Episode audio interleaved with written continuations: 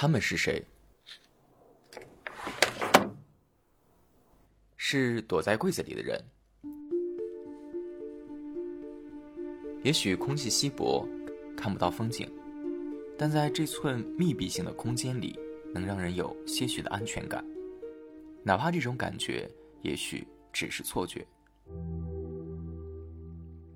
据中国性少数群体生存状况报告显示，在中国社会当中，性少数人群的能见度依然极低。在学校、工作单位或宗教社群中，仅有约百分之五的性少数人士选择公开自己的性倾向、性别身份或独特的性别表达方式。当然，有更多的人向关系亲密的家人出轨。但即使这部分人，也仅占性少数人群的百分之十五。也许，人遇到最困难的一件事情就是真实的面对自己。如果要再增加一件，那可能就是能否将真实的自己面对他人。爸爸妈妈，你们好。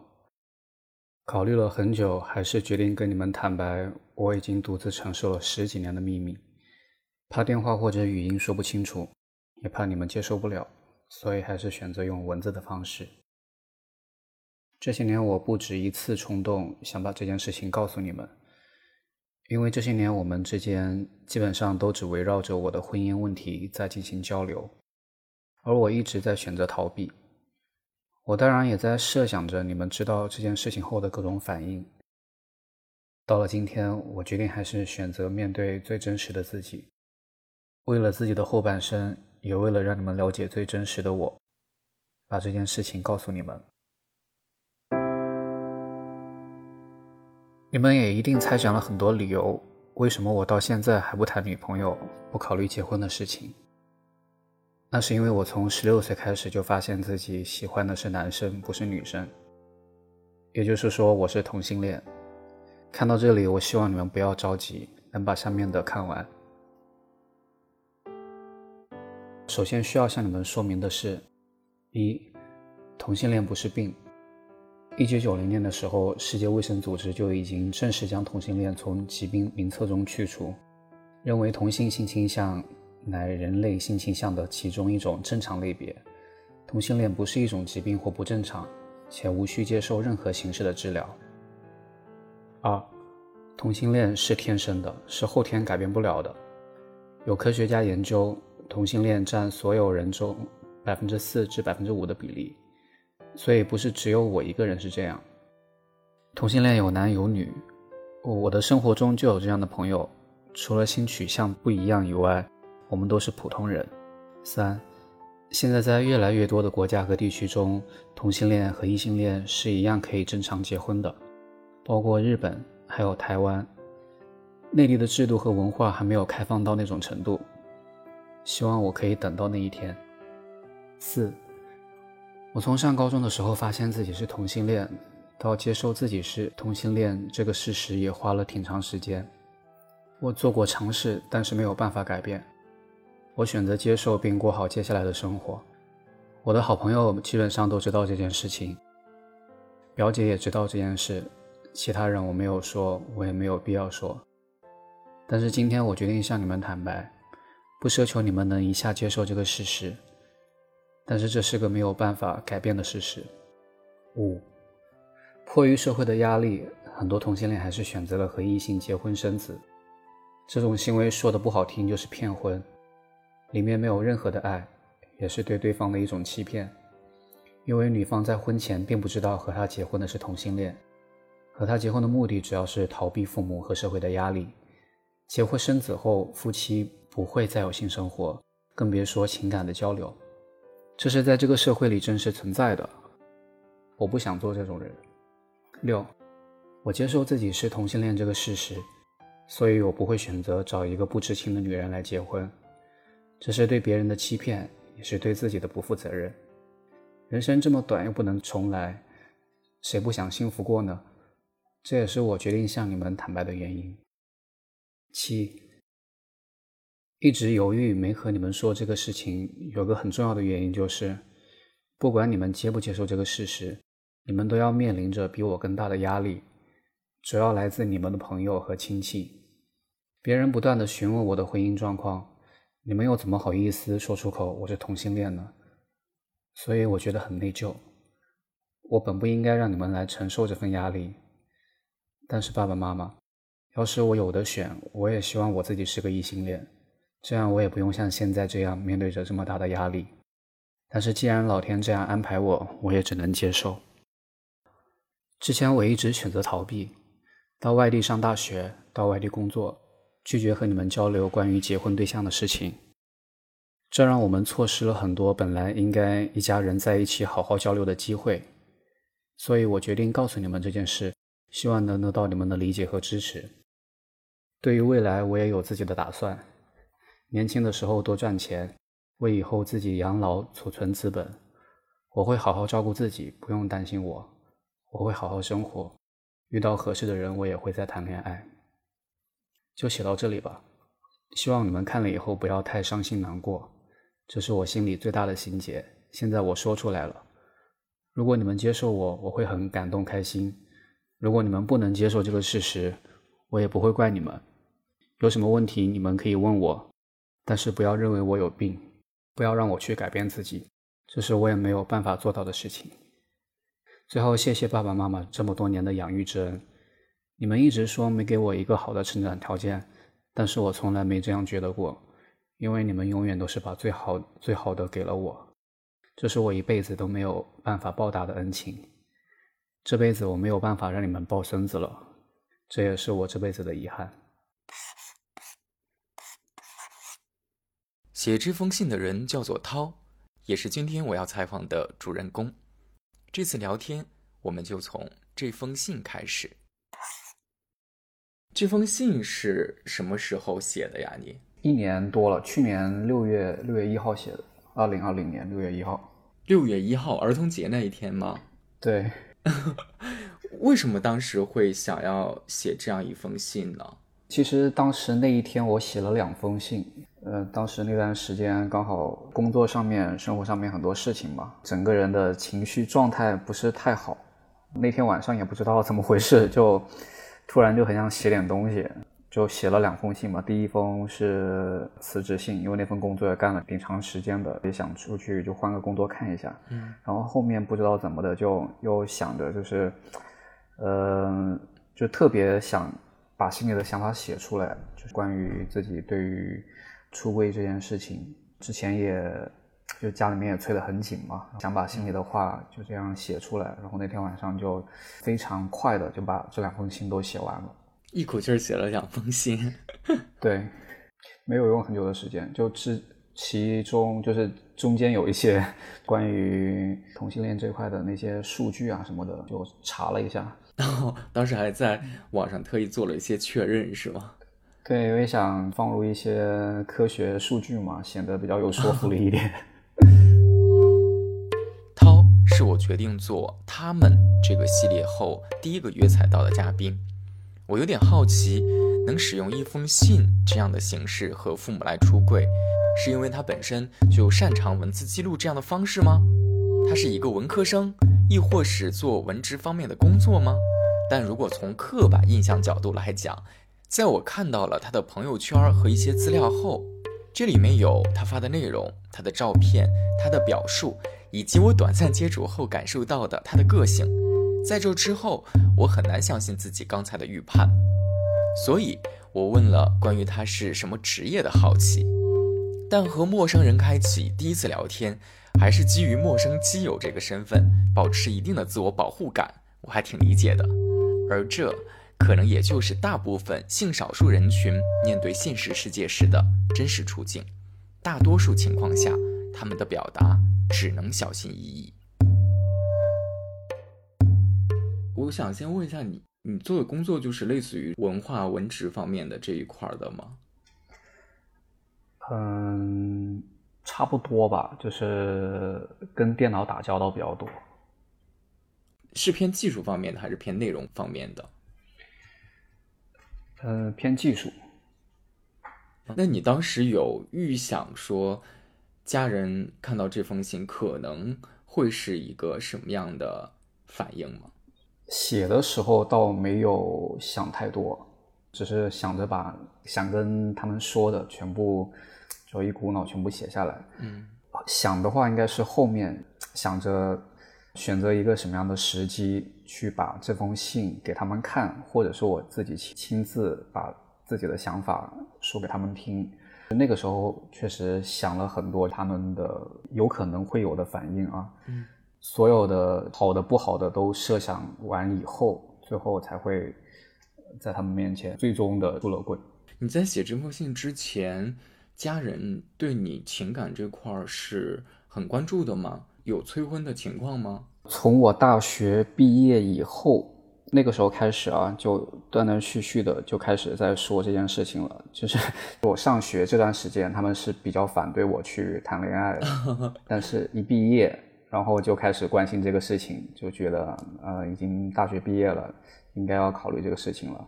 当然前几年的话倒没催得那么急，嗯，催得比较急的话应该是过了三十岁以后，那个时候就基本上，呃打电话也好，或者是嗯逢年过节回家也好，基本上话说不到几句就开始围绕这个话题来聊了。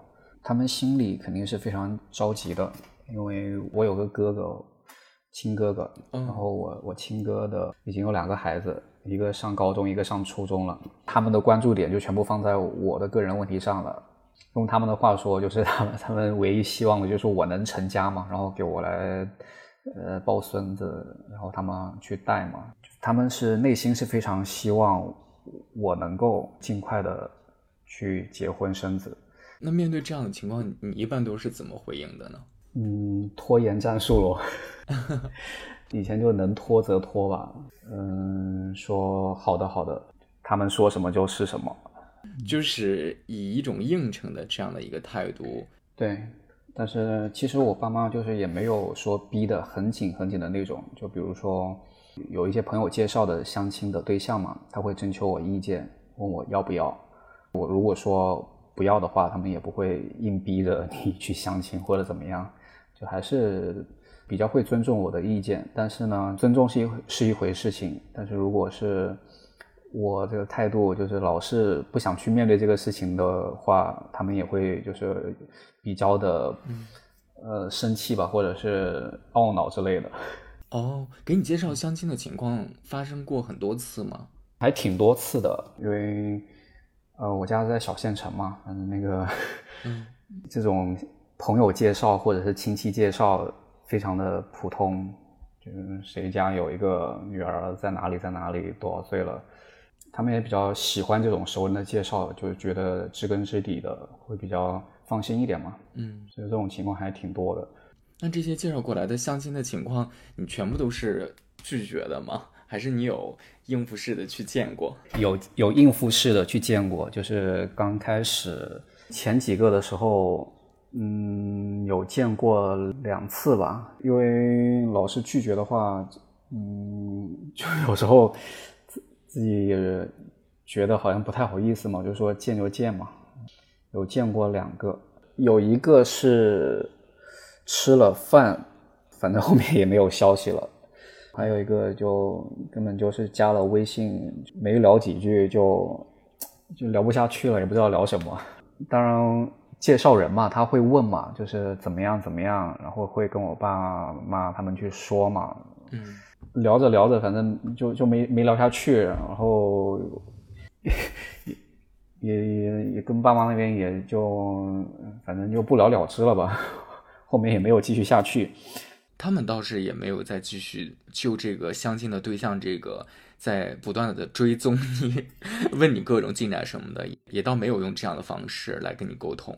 呃，会追踪，但是没有那种很强烈的逼迫你去干嘛干嘛的。就如果我这边没有进展的话，他们也就只能这样吧。嗯，我妈可能就会比较生气嘛，就说要主动一点啊，或者说为什么这么好的那个，呃，不去那个，就是类似于这种。有时候，如果是我的态度比较坚决的话。他们也也不会说，呃，强迫你去干嘛干嘛的，你平时跟家里面人沟通算是比较多的类型吗？哎，挺少的。几年以前的话，基本上每一周会打一个电话回家，还是会简单的聊一聊一些事情，但基本上都是他们在说说一些家里面的事情，然后我这边就听着嘛。嗯。后来，嗯，因为这个事情，双方闹得也比较，因为每次打电话，基本上就是这个事情，就是关于我个人问题这个事情在说。嗯，说到后面，我我也是有点烦，不太愿意去面对嘛。那这个就对话就没有办法进行下去。到了后面，基本上电话就没怎么打了。再加上后面我爸他用了微信以后嘛，电话就没怎么打。就基本上他有他们有什么事情的话，会在微信上面聊一聊。每周一次的电话，后面就没有再保持。总体来说，沟通是比较少的。嗯，后面的话，基本上。催的频率其实就没有之前那么高，但是我觉得我跟他们之间的关系变得就越来越生疏吧，或者是说这种关系再这样下去的话，我觉得就是走得越来越远，就几乎是没有什么交流的状态，所以我就觉得那反正也这么大了，因为我自己是。肯定是不会去结婚，然后也已经接受自己现在这个情况嘛，然后也是做好了以后的一些准备，所以我就想着还是跟他们出柜吧，反正迟早都要面对，那就早一点吧，有个合适的时机的话。你是很坚定了自己是不婚的这个想法的，对吧？对，这个是几年前就比较坚定的。涛在二零二零年的六月一日写下了给父母的出柜信。这一天是儿童节，时隔八个月后，进入到了我们传统的春节。涛让父母来到了自己工作的城市，并在这个对所有中国人颇为重要的时间节点上，计划着另一件对自己和父母来说意义非同的事——出柜。选在春节的原因，就是我觉得这个事情还是，就是哪怕我不当面跟他们把这些事情说出来，当面把这封信给他们，也比就是说双方在不同的地方，然后把信寄给他们，或者是微信发给他们要好一点，因为那样的话就看不到他们的反应嘛。嗯，有一些什么事情也不能够当面沟通，那样的话反而就觉得不太好。具体的过程的话，反正因为他他们其实当天过来的那天晚上一起出去散步的时候，他们又把话题转到这个上面来了。嗯，呃，那个时候反正我我就跟他们说，我说过几天再跟他们说这个事情，因为当时快过年了嘛，大年二十九嘛，我想着就还是先把这个年 过完，然后再把这个呃事情跟他们说，所以就后面。在二月十四号，刚好是情人节那天。那天上午啊，我们三个人又出去散步的时候，我爸的一个好朋友，也是我们之前的邻居，又给他打电话说有一个相亲对象想介绍给我嘛。嗯。然后那个时候我们是正在大街上，然后我爸挂了电话以后，又来问我这个事情，问我要不要接触一下或者怎么样。就那个时候，我真的是觉得时机应该到了吧？我觉得这个刚好趁这个时候，还是把这个事情跟他们讲清楚吧。所以那天中午回到家以后，吃完饭以后，我就把我写的那一封出规信，我就直接用微信的那个文字全部发给了我爸嘛。嗯，我发完以后，我跟他说：“我说爸，我微信上给你发了一些东西，你看一下。”然后有什么想问的再问我，我就回自己的房间去了。然后他就在客厅外面。当时我真的整个人，嗯，非常的紧张，就是回到了那个卧室那边，嗯，就是躺在床上根本就一动不动的，就是就听着外面的动静嘛。那是过了很久，过了差不多半个小时。差不多半个小时吧，外面是一点动静都没有。后面我就迷迷糊糊的，因为是中午，迷迷糊糊的就睡了一下，睡了一下。本来那天下午我们想带他们又出去爬山的，后来到了两点多钟，我就出到客厅，看一下什么情况嘛。反正他们也都没有说话，也没有什么大吵大闹，就是这样搞得我反而那那个情绪更加的紧张嘛，因为整个气氛就很压抑，大家都不说话。然后我就说我们出去爬山吧，反正他们就也没说什么，就一起走了，但是也不怎么说话。然后爬山的时候，基本上也没有怎么说过话。我不太确定他们的一个心里是怎么想的，我也不太好去问他们，就问我爸有没有看或者怎么样。我只能就是说带他们去爬山，然后一路上都没没怎么说话。你能感觉到父母这个时候有任何的异样吗？还是他们就平静的让你觉得好像？都没有经历过，你给他们发了一封信，他们也没有看过，似乎好像什么都没有发生过一样，还是有异样的，整个气氛是完全不一样的。我妈基本上就不说话，因为平时的话，她还是出去的话，她是比较兴高采烈的，一路上不至于不说话的。所以那个时候我还是能感觉到些什么吧，但是又不太确定到底他们是怎么想的，因为我本来以为。他们看完以后就会立马给出反应嘛，就没想到他们就那么平静的又跟我出去爬了一下午山，然后回来以后，我妈又把这个晚饭做好，大家又一起吃饭。就是唯一跟往常不一样的，就是他们都不怎么说话了，我也 不怎么说话了，反正就那个。那一个下午加吃晚饭前，就吃晚饭的那段时间，就整个气氛非常的压抑，非常的奇怪。吃完晚饭以后，收拾好以后，才把我叫过来，才把这个事情嗯摊开来讲嘛。嗯，我爸就让我把我的想法说一下。是爸爸主动提出来的，说想跟你做一个交流吗？对他们俩坐在沙发上面，然后。把电视也关掉了，然后我坐在旁边，然后我爸就是让我说一下我的想法，因为当时我的信上面其实已经想说的都说了嘛，我也不知道说什么，然后我妈突然在旁边就已经，呃，就就哭出来了，就大声的哭，然后就，就问我为什么要这样，说我不能这样做选择。那那个时候我爸把那个手机拿出来，就开始看我的信嘛。问了什么？其实我不太记得了啊，反正就是什么时候这样的，是不是受了什么事情的刺激之类的？反正是问了一些问题，比较零碎。然后当时我情绪也比较激动，就具体的已经是想不起来了。整体的来说的话，就是经过了那天晚上啊，就是两三个小时，然后我妈的情绪就非常的。不稳定，非常的波动。然后我爸相对来说会平静一点，问了我一些问题，然后也说了一些，嗯，从小到大家里面的一些事情。我我后面也跟他说了关于我我自己从高中开始发现自己喜欢男生，到后面我有谈过一次恋爱嘛，呃，我恋爱的一些事情跟他们都说了一下。后面 反正就三个人都。呃，泣不成声的，都哭完以后，三个人就睡觉了，反正 就这样过去了。嗯，但是我妈就一直还是不太接受我说的这些东西吧。嗯，可能是完全超出她想象范围之外了。对，这个也是我其实能设想得到的。他们两个人不理解我的这个事情，然后包括当时就那天晚上嘛，他们也一再追问我。他们怀疑我是不是在外面欠了钱，还是怎么样，所以才会变成这样。哦，这有什么关系呢？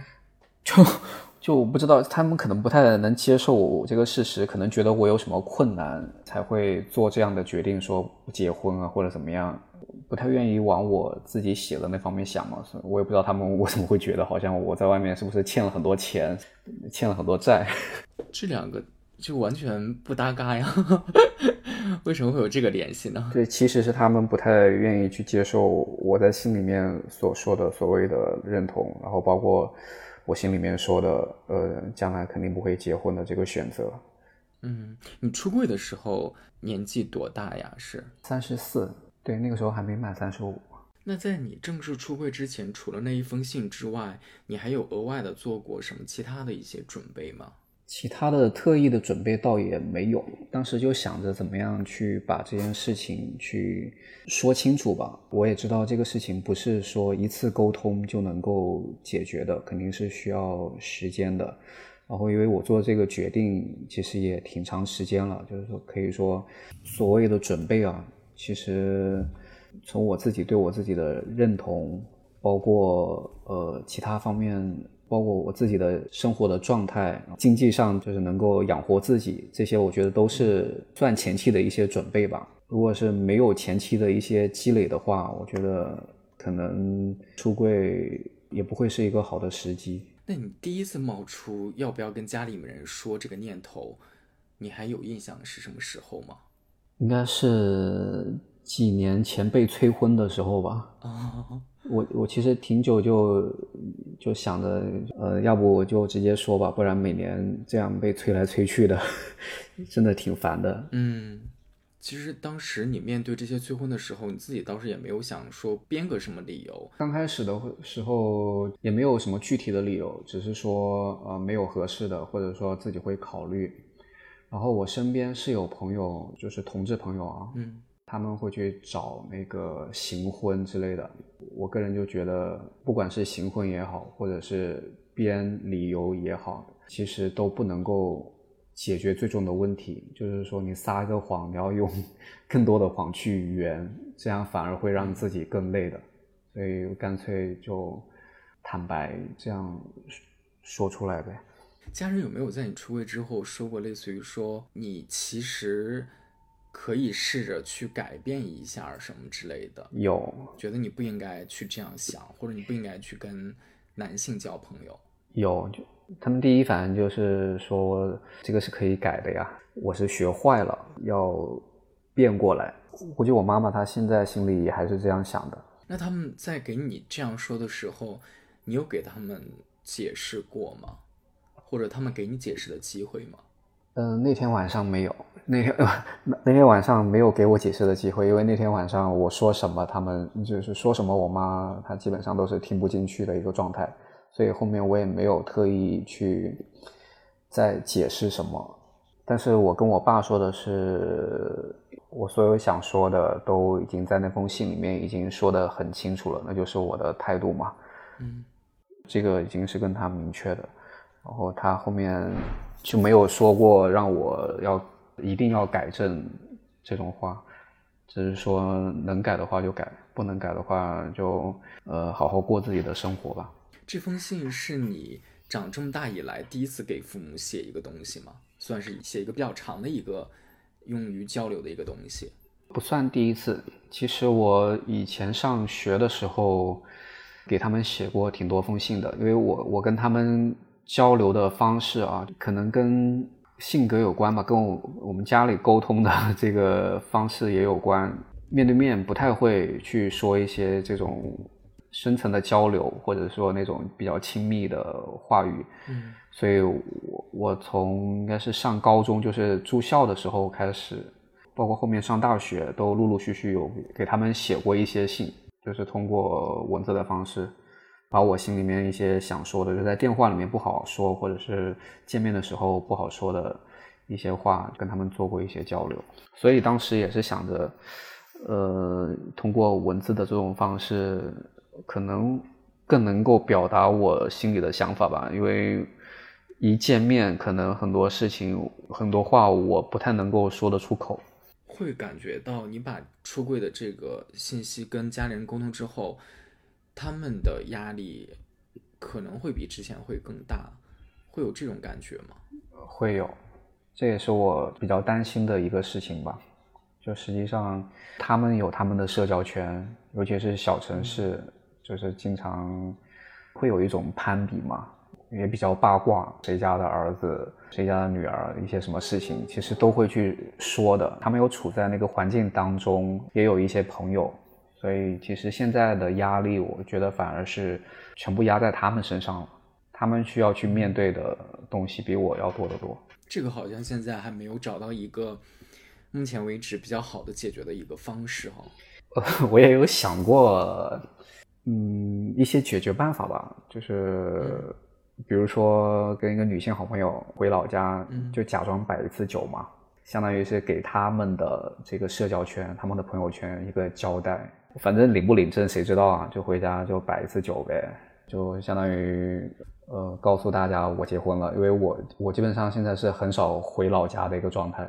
嗯，这样的话，我想也应该能够解决一些事情吧。但是这个时机我觉得还没有到，因为我觉得我妈她还是从心里还是比较希望我能够真正的去找一个人来结婚，而不是说呃为了什么去假装找一个人来结婚。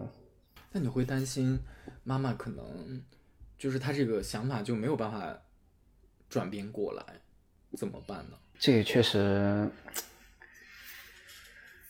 嗯，这个我也没想好怎么办，我只能先看一看喽。还好的是，他还有我爸爸在身边，至少有个人能够讲讲话嘛。然后我爸应该有时候应该也会跟他去交流一下我的事情。那你现在的情况，你哥哥知道吗？呃，我没有跟我哥说，我不知道我爸妈跟我哥说没有。其实我跟我哥小时候关系还挺好的，出去上大学以后，慢慢的他结婚生子以后，兄弟之间的那种交流基本上是没有，但是两个人关系还是挺好的。回家干嘛的不会感觉生疏之类的吧？反正关系还是挺好，但是关于这方面的交流是没有的。在那封信当中，你有提到说，其实父母并不是你第一个出柜的对象，对吧？对。你之前第一个出柜的对象是谁啊？应该是好朋友吧。那个时候是什么时候啊？挺久了，那个是上大学的时候了，十十几年前。当时为什么会出柜了呢？因为觉得好朋友嘛，我觉得可以跟他说清楚，我觉得这个是没有关系的。对方是男生还是女生？第一个应该是女生吧，后面有男生。第一个应该是女生，因为就是我好几个朋友，就就从大学到现在，好几个好朋友都知道这个事情。我忘了第一个是跟谁出柜的了。那现在回想起来，你觉得出柜对你来讲是一个很难的事情吗？不难呀，我觉得对朋友、好朋友出柜其实还挺自然的，可能聊着聊着就顺势的就 出了。我觉得对家长、对父母来说，出柜才是比较难，因为家人确实这一块，父母辈跟朋友辈这这个接受能能力也好。包括他们的人际关系，他们要去面对的东西是完全不一样的。因为朋友类的话，你作为好朋友，无非就是呃接受跟不接受两种。接受的话，大家继续做好朋友；然后不接受的话，可能就不做朋友就得了。但是父母的话，毕竟要考虑和面对东面对的东西要多得多。好朋友当时出柜之后给你的反应都是比较正反馈的。对。朋友的话都是嗯比较支持的那一类吧，不能说支持，反正就比较接受的那一类，就没有出现过说因为出柜而失去了一个朋友这样的情况。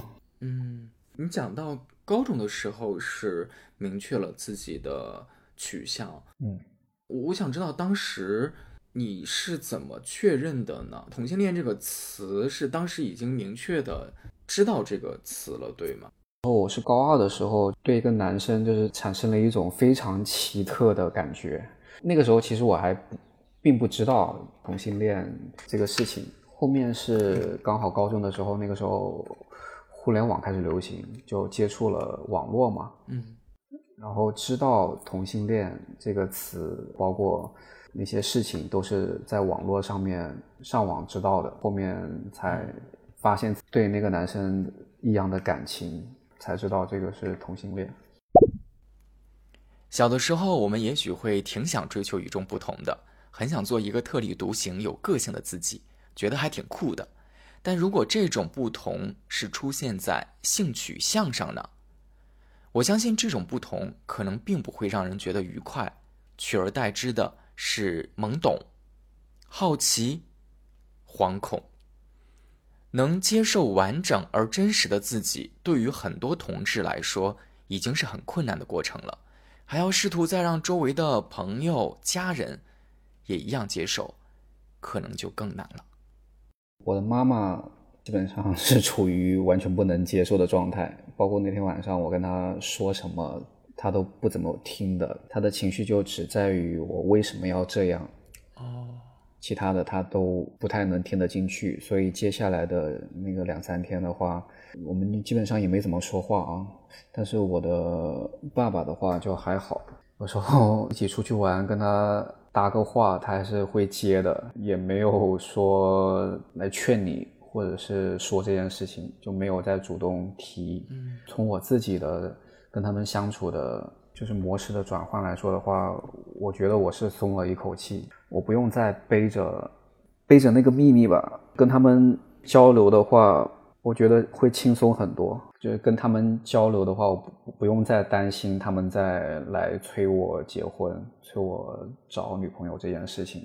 就目前来说的话，我觉得已经算是一个非常好的结果了。我妈她虽然跟他后面没怎么说话，但是。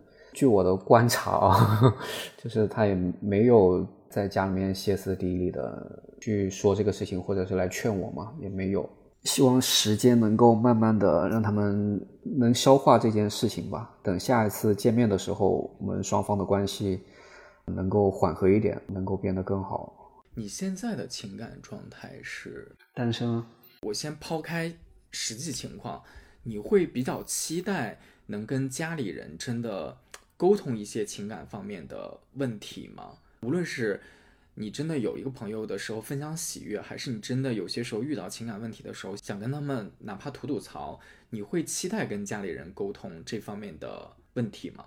嗯，那我比较希望就是当我有了伴侣的时候，能够他们能够接受接受我的伴侣，能够接受我跟我伴侣生活在一起吗？或者是他们过来大家一起生活在一起吗？就像一家人一样。我觉得这个是比较理想的一个状态。还有最后一个问题，可以抛出去今天咱们聊的出柜的这个主题，就是作为一个同志的身份，你有一个公开的场合，能够说一点什么的话，你会想要讲的内容是什么呢？一下子我也想不到什么，但是有一个点，我跟我的好朋友之间其实也有过交流，同期这个事情。就是我觉得作为一个同志的话，不要为了家里面或者是社会的压力去做一些伤害别人的事情。当然这是个人的选择啊，但是我觉得，就如果你对自己身份比较认同、比较确定你是一个同志的话，就尽量不要跟异性恋的女生去结婚。我觉得这个是会很伤害一件人的事情嘛，因为身边也有一些例子，所以这也是为什么。我一定要选择，就是跟我爸妈把这件事情说清楚的原因。然后哦，还有一个我想说的是，嗯，就是关于呃出柜这件事情，因为每个人的情况不太一样，做选择的时候还是要慎重，还是得要慎重。虽然我现在这个结局看起来还不错啊，但是我不鼓励，就是所有的人都。盲目的去出柜，我觉得这个还是要好好的去考虑一下，考虑清楚以后，自己觉得呃时机成熟了，可以出柜了，再去做这个选择会比较好一点。不要盲目的去出柜吧。作为一个社会人，社会人，对，作为一个生活在这个社会里面的人，觉得还是想好再再做决定吧。涛的故事就要结束了。在这里要谢谢你真诚的分享。在做这个系列之前，我非常清楚的是，基于我只是一个独立播客的制作人，这个名字听起来怎么还挺高大上的？但其实我只是一个独立的个人，而非机构或者平台。况且我个人的时间精力也十分有限，而做这件事也并没有办法成为我的工作和谋生手段。以上种种都决定着，当我想专门围绕同志群体做一个系列的声音采访和记录时，我面对的困难才刚刚开始。不混圈也不爱社交的我，如何找到他们？找到之后，如何约到采访？采访时如何获得作为一期完整内容的信息量？又怎样做到尽可能的保护接受我采访邀约的这些陌生朋友，并且还要试图通过提问或者后期来呈现出这些受访者更真实的样貌？这些都是接下来对我个人的挑战。在做这个系列之前，我想了很多名字，最后我想要不就叫他们吧，他。可以是汉语拼音，他不做任何限制，可以是男他、女他，或者管他什么他。总之，他是个人，也是群体，他是你，也是我。如果听到这儿之后能让你受到一些触动，或者哪怕单纯的觉得有点意思，那就太让人高兴了。我是十月，我在二零二一年的这个夏天，在北京五环外。记录下这些声音和对话，很高兴和后来听到的你相遇。我想告诉你，你并不是一个人，因为他们是谁呀？他们就是我们。好了，如果你也想和我说说你的故事或者你的想法，可以添加播客小助手的微信 moodmart，m o o d m a r t。另外，为了能更垂直一下，嗯。做内容的人就是这一套，其实也是怕情绪便利店里的内容有太多相同题材的东西，这样就会显得不那么均匀。所以呢，我在之后会把所有关于性少数群体的内容单独建立一张专辑，专辑的名称就是他们。你可以在平台中搜索一下，找到它，并且订阅一下。因为我还真不清楚这样的题材如果单独出现的话，在现有的媒体环境中会不会能正常上线。如果你喜欢这样的内容，也请多多评论和转发，让更多人能够听到。之后再见了。